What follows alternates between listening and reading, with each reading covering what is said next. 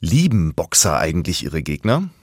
Eigentlich müssen sie das doch, denn nur mit einem Gegner können Boxer das tun, was sie so gerne tun, sich im Kampf beweisen, wer die bessere Beinarbeit hat und wer den härteren Schwinger.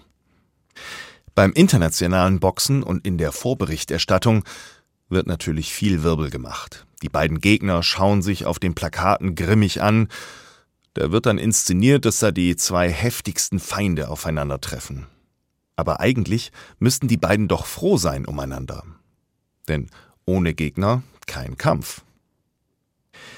Jesus hat einmal gesagt, liebt eure Feinde. Und ich gebe zu, das ist ein schwieriger Satz. Der Ringrichter beim Boxen sagt einfach, ich will einen fairen Kampf sehen. Aber ehrlich gesagt, das wäre doch schon mal was. Wenn es fair zugeht, wenn man sich an die Regeln hält, wenn verbotene Schläge ausbleiben und zum Schluss nach der Auszählung der Punkte das Ergebnis akzeptiert wird, selbst wenn es kein KO gibt.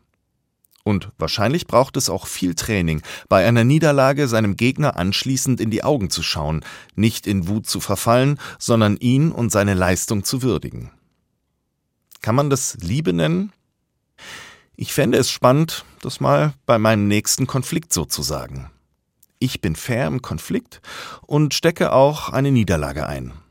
Das nenne ich mein Feind lieben. Auch wenn ich Gegner nicht so brauche wie vielleicht ein Boxer.